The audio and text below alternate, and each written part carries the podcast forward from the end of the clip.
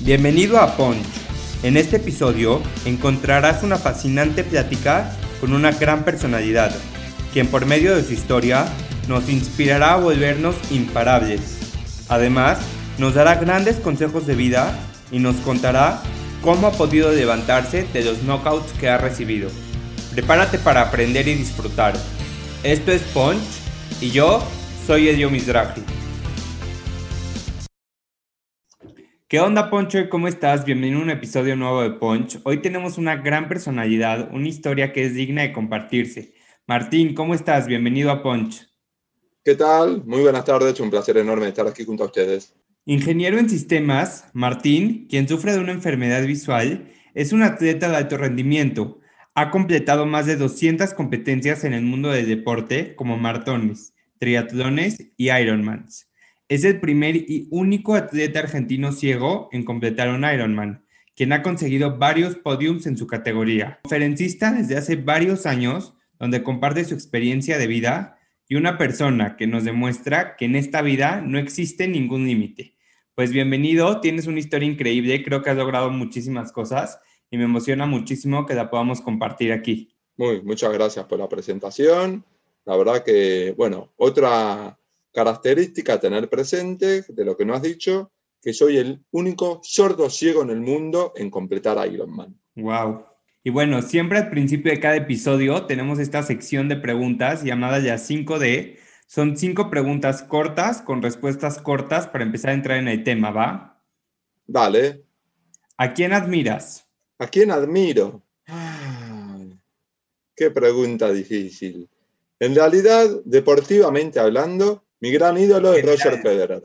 ¿Cuál es tu motor en la vida? Mi motor en la vida, mi hijo. Eh, la verdad que cuando yo me quedé ciego, que realmente, para los que no lo saben, me quedé ciego hace 12 años y estuve literalmente tirado haciendo nada, deprimido. Y mi hijo fue mi gran motor. Por él he decidido que tenía que salir adelante y fue así como comencé a hacer un montón de actividades y hoy en día puedo decir que soy una persona feliz, activa y que disfruto lo que hago. ¿Cuál es el mayor consejo que te han dado en la vida?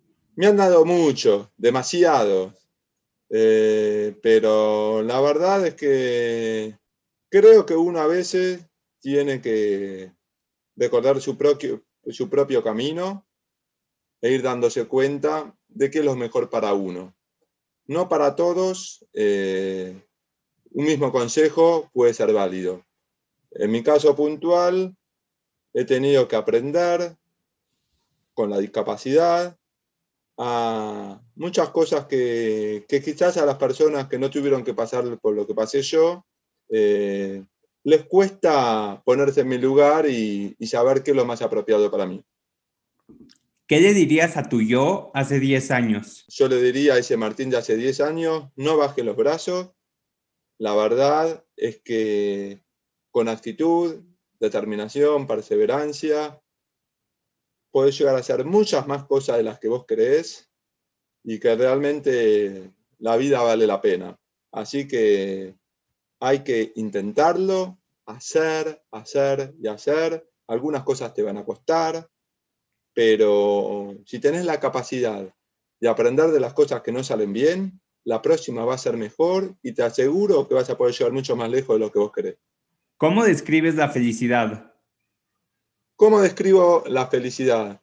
Para mí la felicidad tiene que ver con tener paz interior, disfrutar lo que haces y que todos tus seres queridos estén también bien. Yo con eso ya me siento feliz. Y bueno, ahora sí, para empezar a platicar, empezar a entrar en el tema, para los que nos escuchan y no saben qué es, platícanos qué es el síndrome de Usher y desde cuándo tienes esta condición. Bueno, el síndrome de, el síndrome de Usher es una enfermedad genética que produce problemas auditivos y de visión. Aparte, como consecuencia, problema auditivo, en mi caso también tengo problemas de equilibrio. Eh, cuando yo nací parecía que no había ninguna dificultad, sin embargo, preguntaba mucho qué, qué. Ahí se dieron cuenta que tenía problemas auditivos. Uso audífonos desde que tengo cinco años Dos, tres años después comenzaron los problemas de visión. Primero dejé de ver de noche, luego se me empezó a achicar cada vez más el campo visual. A pesar de esto, yo fui encarando mi vida como si no tuviera ninguna dificultad. Fui al colegio, el secundario, que iban todas las personas convencionales, o sea, no fui nada diferenciado. Y a partir de los 30 años, la pérdida de visión empezó a avanzar cada vez más, más, más, hasta que hace unos 12 años, ya a los 35 años, me quedé completamente ciego. Y esto no fue un impedimento para ti en soñar. ¿Cómo eras de niño? ¿En qué soñabas? Cuando yo veía, era una persona bastante materialista. Mis proyectos estaban relacionados con el trabajo, con cosas materiales, la casa, el auto que podría tener, las vacaciones, dónde podría ir. La verdad es que más que nada soñaba con esas cosas. Y decides estudiar ingeniería en sistemas. ¿Qué te llevó a estudiar esta carrera?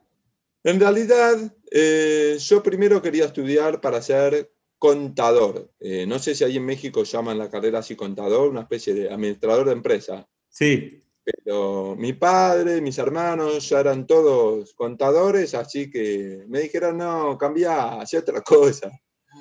Y, y, la verdad es que también por mi problema de visión, que era disminuido, yo estaba mucho frente a la computadora porque no tenía ninguna dificultad, porque de frente podía ver bien, y me, me gustó. Primero eh, hice un terciario para ser analista de sistemas, y después seguí eh, la carrera para, en la universidad para ser ingeniero en sistemas. Y mientras estudiabas, ¿alguna vez te sentiste limitado por tu condición o nunca permitiste que entre el límite en ti? Mira, mientras yo estudiaba, eh, la, la, verdad es que todo lo que se hablaba en la clase me lo perdía. Eh, yo solo escucho bien hasta un metro o antes, que todavía veía poco, podía leer los labios. O sea que podía seguir al profesor o escuchar al que tenía al lado. Todo lo que se hablaba en clase me lo perdía. Siempre después debía pedirle a mis compañeros que me prestaran sus apuntes de todo lo que tomaban nota, como para poder estar al día. Eh, pero la verdad que sí, eh, tuve que esforzarme el doble que los demás para poder recibirme. ¿Y cómo fue para ti tu recibimiento después de que sabías que te estabas esforzando el doble? Eh, mira, te cuento, en realidad tanto mi familia como yo hemos negado la discapacidad. Es como que yo siempre me consideré como alguien, o sea, es como que me sentía menos persona por verlo escuchar menos. Entonces me esforzaba muchísimo para estar a la par de los demás. Y la verdad es que eso, por culpa de eso, sufrí bastante. También, gracias a eso, eh, tengo esta personalidad más avasallante que, está acostumbrado a, a, todos los grandes desafíos. Pero cuando me recibí, para mí era normal de que me fuera a recibir. No, no lo veía como algo imposible. Es como que sabía que me tenía que esforzar más, pero confiaba en mí. O sea, la confianza siempre la tuve. Me encanta porque creo que la confianza en uno mismo es sumamente importante para poder lograr todo lo que nos proponemos. Así es, indispensable. Y a los 35 años pierdes por completo la vista. ¿Cuál es el antes y el después de Martín a raíz de este suceso? Bueno, como te mencioné antes, antes yo era una persona materialista, quejosa, que no valoraba lo que tenía y no disfrutaba lo que hacía. Cuando me quedé ciego, pasé a ser, no sé cómo dicen ahí en México, un pollito mojado, eh, estaba deprimido, no sabía qué hacer, no hacía nada, imagínate, no veo, no escucho bien, sentía que no había nada que pudiera hacer y menos aún disfrutar. Tenía una gran angustia de cómo iba a seguir mi vida, qué actividad podría hacer, cómo iba a ser mi vida laboral. Aparte, como no hacía nada no iba a hacer nada el día siguiente. Tampoco podía ver películas, la televisión, partidos de fútbol. No tenía tema de conversación. O sea que fue para mí un año durísimo, donde hasta perdí las ganas de vivir, aunque no iba a ser ninguna locura por respeto a todos los que me quieren, pero los días eran interminables. Hasta que por mi hijo fue que decidí que tenía que salir adelante. Y ahí empezó el nuevo Martín. Y con la llegada de tu hijo, ¿cómo fue esa dosis de energía y esas ganas de salir adelante? Bueno, eh, una cosita. Primero quiero aclarar que mi familia, me refiero a mis padres, mis hermanos, todos ellos tienen un amor incondicional por mí. Sin embargo, no supieron ayudarme como yo lo necesitaba. ¿Por qué? Porque cada vez que yo quería hacer algo, sus temores y sus angustias me lo transmitían. No, Martín, no hagas esto por las dudas, no, cuidado, te podés golpear, no, esto, no, lo otro. Entonces, eso me generaba una gran inseguridad y no hacía nada. Por suerte, aparecieron otras personas que hoy en día son grandes amigos míos, que lo tomaron todo con naturalidad. Martín, vamos a hacer esto. Martín, vamos a hacer lo otro. Eso me transmitía confianza, iba y, me animaba a hacer más. Entonces, para mí la clave está en hacer. La mejor forma de aprender, de ver cómo podemos encarar eh, estos obstáculos es haciendo. A medida que iba haciendo y me daba cuenta que podía, cada vez iba por más. Creo que es súper importante lo que acabas de mencionar acerca de no permitir que los miedos de, los demás se conviertan en nuestros miedos, porque eso es algo que nos puede paralizar muchísimo. Eh, exactamente. Eh, a veces, dependiendo de quienes nos rodean, y más aún en mi caso, que permanentemente tengo que pedir ayuda, la predisposición de los demás, eh, el que simplemente me hagan caso a lo que yo pido y no, ay no, vos no, vos cuidado, no, vos mejor no, hace que yo me vuelva, me vuelva una persona mucho más activa o pasiva. Y es admirable de lejos que has llegado en el mundo del deporte. ¿Cómo comienzas con las competencias deportivas? ¿Qué fue lo que te motivó a intentar este nuevo reto en tu vida? Bueno, en realidad, en aquella época, o sea, los dos años de quedarme ciego, cuando decidí que tenía que salir adelante, empecé a hacer un montón de actividades de todo tipo. Y entre todas las actividades que hice, encontré en el deporte la mejor terapia para salir adelante. Gracias al deporte, me empecé a sentir mejor física mentalmente, a subir la autoestima, a ser sociales, a ponerme objetivos, a tener excusas para viajar. En síntesis, me atrevo a decir que me salvó la vida. Eh, fui probando diferentes disciplinas, algunas me gustaron más, otras menos. La primera que hice bien fue el remo, llegué a integrar la selección argentina de remo adaptado. Luego empecé a correr, que me gustaba mucho, más por lo social que por lo estrictamente deportivo, porque debo correr con un guía, entonces íbamos charlando, íbamos platicando, y, y así después empecé a correr en un grupo. Luego comenzaron las carreras, cuando hice una carrera que me dieron un trofeo, mi hijo, que tenía por entonces cuatro años, lo festejó muchísimo y eso fue un impulso para mí, para entrenar más duramente. Y así comencé. 10, 21, 42 kilómetros, me convertí en maratonista. Después empecé a hacer carreras de montaña. Después incursioné en el triatlón, primero con distancias cortas, luego cada vez más exigente, hasta que allá por mayo de 2015 hice mi primer Ironman. Creo que el deporte se convirtió en una meta en tu vida y cuando tenemos una meta es mucho más fácil salir adelante, ¿no? Sí, a ver, eh, yo en realidad no planifiqué todo lo que se dio. Mi consigna fue ir haciendo y cada vez que vas abriendo una puertita, sin darte cuenta, ya tenés dos puertas más ahí cerca. Cuando las pasás, no te das cuenta y ya tienes cuatro más. Entonces, la consigna es no decir hay que hacer, sino hacer. Lo importante es hacer y darse la oportunidad de hacer varias veces para sacar las conclusiones si es o no esa actividad para nosotros. ¿Por qué? Porque si uno la aprueba una sola vez y ya dice, esto no es para mí, puede estar equivocado. Me encanta lo que estás mencionando. Y para los que nos están escuchando y seguramente tienen la duda, ¿Cómo hace una persona ciega para completar un reto deportivo?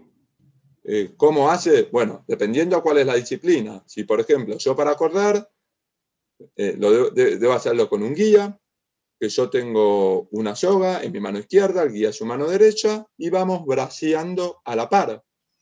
Y el guía nos va indicando todos los obstáculos que aparecen en el camino, ya sea un tope, un pozo, si hay que doblar. Para hacer ciclismo eh, debemos pedalear en un tándem, que es una bicicleta doble, o sea, tiene doble asiento, doble pedal y doble manubrio, que también voy con un guía. Y para nadar en la natación, bueno, si es en una pileta, uno va solo y tiene que ir contando la cantidad de brazadas para saber cada vez que estamos llegando a cada extremo de la pileta. En cambio, las competencias mías, que son en aguas abiertas, voy también con un guía al lado mío, quien me va indicando cada vez que hay que doblar. Y más tarde nace tu pasión por los Ironmans, que es uno de los grandes retos en el mundo del deporte. Has realizado diferentes Ironmans, como el Ironman en Brasil, en Sudáfrica, en Nueva Zelanda, en Cozumel. ¿Cómo es que te propones hacer un Ironman? Y platícanos un poco en qué consiste la prueba de Ironman. Bueno, un Ironman es un triatlón, es uno de los triatlones más duros que existe por su distancia. Consiste en 3.800 metros nadando, en aguas abiertas, salimos del agua, nos subimos a la bicicleta, 180 kilómetros pedaleando, nos bajamos de la bici, salimos a correr, 42 kilómetros corriendo, todo en forma consecutiva. Eh, el primer Ironman que yo hice, me anoté sin pensarlo mucho. Yo ah, había hecho un medio Ironman y justo un amigo me dijo, ¿por qué no te anotás? Y la verdad es que me anoté sin pensarlo mucho. Para serte sincero, cuando terminé mi primer Ironman, una felicidad inmensa. Y pensé que ese día me retiraba los Ironman, ya está. Hice uno, listo. La verdad es que después me picó el bichito de vuelta y quise ir por más. Lo que sí tengo para contarte, que todo el estrés y la tensión de la preparación del primer Ironman cambió y a partir del segundo lo disfruto. Es como que en el primero no sabía, cómo, iba a reaccionar mi cuerpo tantas horas haciendo un Ironman, si lo que estaba entrenando estaba bien. Es como que me acuerdo que, que estuve bastante tenso en todos los entrenamientos. Sin embargo, a partir del segundo Ironman, fue muy relajada toda la preparación. ¿Cómo te preparas físicamente antes de cada entrenamiento? ¿Cuál es tu rutina diaria? Bueno, dependiendo cuál es la competencia que voy a hacer, difiere el tipo de entrenamiento. Una cosa es si va a ser un Ironman, un medio Ironman, un maratón, un medio maratón, difiere. Si es que tengo que hacer un Ironman, eh, tengan presente que son tres disciplinas las que tengo que entrenar y también hay que descansar. Entonces, en mi caso puntual, estos últimos dos Ironman que hice, no he podido seguir ningún plan por, mi estilo de vida. Yo tengo que viajar mucho por conferencia y se me dificulta. Eh, cada vez que puedo, entreno y trato de ponerle lo mejor. Yo no busco eh, hacer eh, una marca espectacular. yo busco disfrutar del proceso y llegar bien a la meta. Aclaro esto porque si yo buscase hacer eh, un récord mundial, por decirlo de una forma, debería entrenar de otra forma. Y no, yo prefiero tener un equilibrio entre lo que es el deporte, la familia y el trabajo. Así que tengo un tiempo limitado que le dedico al deporte, que igual es mucho, pero nada comparado al lado de un profesional. Y de la historia que nos has contado, me he dado cuenta que eres una persona que no se rinde fácilmente. ¿Qué se dice Martín cuando piensas que ya no puedes más? ¿Tienes alguna rutina mental? Eh, en general, eh, a ver, por lo general, eh, yo antes de encarar cualquier proyecto, primero lo visualizo, imagino lo que va a implicar hacer, más que la meta, el proceso. O sea, para mí es muy importante disfrutar del proceso. No, por ejemplo, a mí me han propuesto de ser parte de, la selección de, para triatlón argentina, para ir a los Juegos Paralímpicos, y he dicho que no, porque para mí la preparación que eso implicaba lo iba a sufrir mucho. Iba a tener que dejar cosas de lado que yo no estaba dispuesto. Es una decisión de vida, eh, una lección de vida, perdón. Eh, yo prefiero disfrutar lo que hago. Hace muchos años yo era feliz cada vez que llegaba a la meta, me enteraba el tiempo que hacía y que gané, pero durante la semana no era tan feliz teniendo que estar tan pendiente de cada segundo de los entrenamientos, de tener que cuidarme con las comidas, de no compartir el tiempo que quiero con mi familia, de tener que dejar de lado mi trabajo. Y no era feliz así. Es por eso que he decidido, a partir de hace unos cuatro años, disfrutar más del proceso que de llegar a la meta. Con respecto a tu pregunta puntual, si yo estoy haciendo una competencia y me siento un poco cansado, sigo. Quizás bajo un poco el ritmo, pero sigo. No, no tengo problema en desacelerar un poco de ser necesario. Diferente es si siento que me voy a lesionar. Si siento que me voy a lesionar, directamente paro. No tengo la necesidad de llegar como sea. Y cada competencia es un nuevo reto y una nueva forma de crecer. ¿Qué representa para ti disfrutar el proceso e incluso ganar muchísimos podiums? Ah, para mí la verdad es que es una alegría inmensa. Bueno, tengamos presente de que cada vez somos más las personas con discapacidad visual que competimos. ¿Qué, te quiero decir con eso? Eh, yo hasta hace cuatro o cinco años siempre hacía podio, pero porque éramos pocos. Hoy somos muchísimos. Hoy para hacer podio me cuesta mucho más. Eh, me tengo que esforzar más que antes. Y, pero igualmente, para mí, hoy en día el podio es secundario. O sea, yo no me siento que voy a ser mejor o, o peor persona o más o menos ejemplo por hacer un podio.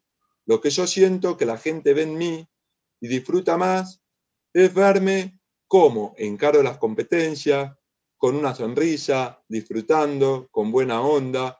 Creo que eso está mucho mejor de que ser una persona de alto rendimiento deportivo. Y desde hace varios años te dedicas a dar conferencias donde te enfocas que todo es posible si uno lo propone.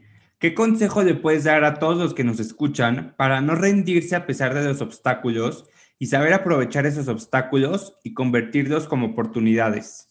Bueno, mis conferencias, yo no hablo de nada teórico, tiene que ver todo con mi experiencia de vida, en donde a la gente le hago reír, llorar, pensar, pero por sobre todo, dice movilizados con muchas ganas de hacer cosas.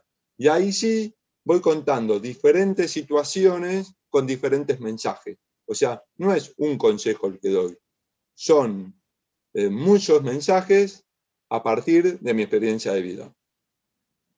Y creo que eres un gran ejemplo de una persona que nunca ha dejado de reinventarse y de buscar cosas nuevas.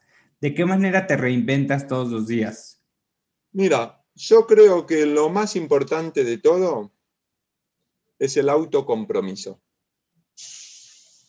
Eh, proponernos hacer algo y hacerlo. Entonces, eh, insisto, algunas cosas saldrán mejor, otras peor, pero estar permanentemente activo es lo mejor que podemos hacer.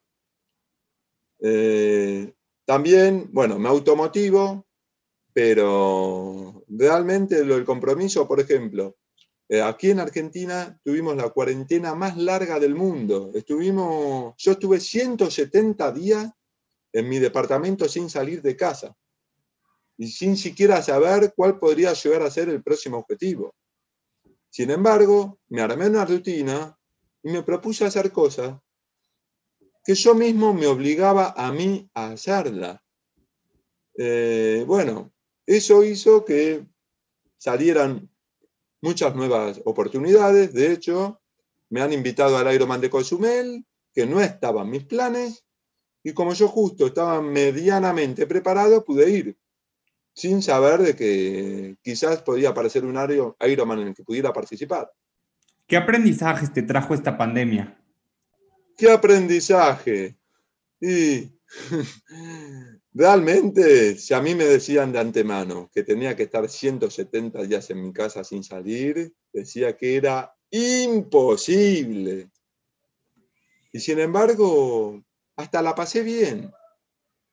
Me dejó mucho este aprendizaje. Eh, yo he aprovechado la oportunidad para hacer todas aquellas cosas que en mi vida normal nunca tengo tiempo. He aprovechado para volver a estudiar. He aprovechado para volver a trabajar como ingeniero. Y también saber que la vida hay cosas que están fuera de nuestro alcance. Y lo más importante siempre es aceptar la nueva realidad, que a mí personalmente me resultó muy fácil. Eh, el día que me enteré que empezó la cuarentena, aquí la pandemia, me cambié el chip y empecé a planificar en casa. Bueno, eso creo que es algo muy importante que todos debemos saber, que no tenemos el control de todo. Hay cosas que van más allá de lo que nosotros queremos, pero bueno, lo más importante es aceptarlo, no, no engañarnos y pensar qué hubiera pasado si esto no pasaba, porque esto pasó, y tratar de sobrellevarlo lo mejor posible.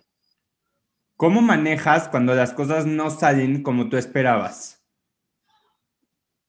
Eh, mira, eh, con la madurez que tengo hoy, nada, lo acepto. Eh, quizás hace muchos años, no sé cómo lo dicen ahí, me calentaba, me enfurecía, pero hoy no, hoy lo tomo con mucha tranquilidad. Ah, no todas las cosas salen como uno quiere. Entonces, cuando las cosas no salen como nos gustan, bueno, la próxima vez saldrá mejor. A veces está bueno también, cuando las cosas no salen, aprender de la experiencia, si es que no salieron bien por, por culpa nuestra o por cosas que no contemplamos, como para que la próxima salga mejor. ¿Y qué viene para Martín? ¿Cuáles son tus próximos retos para emprender? Mira, deportivamente hablando, yo tenía un objetivo para este año, más precisamente el 23 de agosto en Kazajistán, que se suspendió, que era convertirme en el primer Ironman con discapacidad en el mundo en conquistar todos los continentes. Se postergó para el año próximo. Así que deportivamente hablando, ese es el objetivo que tengo en mente. Y bueno, quiero cerrar este episodio con una frase que me encanta eh, creo que tiene mucho de lo que platicaste acerca de disfrutar el proceso y ser el mejor en lo que hagas sin compararte con los demás. Y dice, no se trata de ser mejor que otra persona, se trata de ser mejor de lo que eras ayer. Bueno, estoy completamente de acuerdo y te cuento.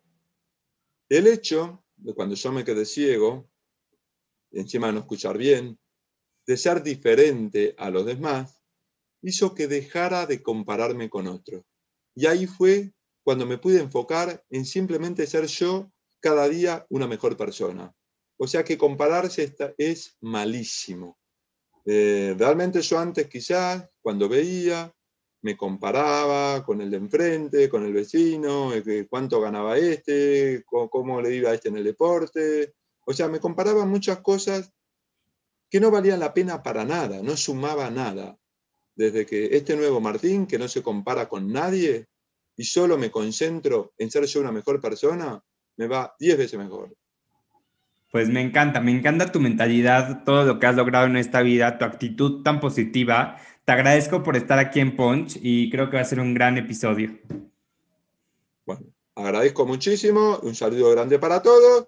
Yo estoy en las redes sociales, por si alguno me quiere localizar. Eh, Martín Kremenchuk, que es mi nombre. Eh, bueno, estoy en Instagram, en Facebook, mi página web es Martín Cremen con K. Así que cualquiera, si lo desea, después me busca y a disposición de todos ustedes. Conche, gracias por escucharnos en este episodio nuevo. Realmente me encantó.